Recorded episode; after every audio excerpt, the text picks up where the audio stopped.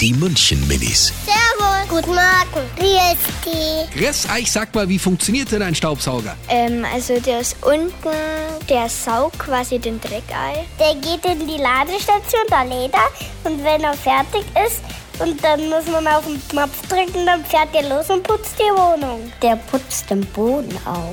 Der macht Lärm. Das erzeugt ein, aber ganz viel Dreck zum Beispiel. Und ähm, bei mir, da kann man den Stecker abmachen und dann kann man die Ecken abputzen von den Wänden. Die München-Minis. Jeden Morgen beim Wetterhuber und der Morgencrew um kurz vor halb sieben.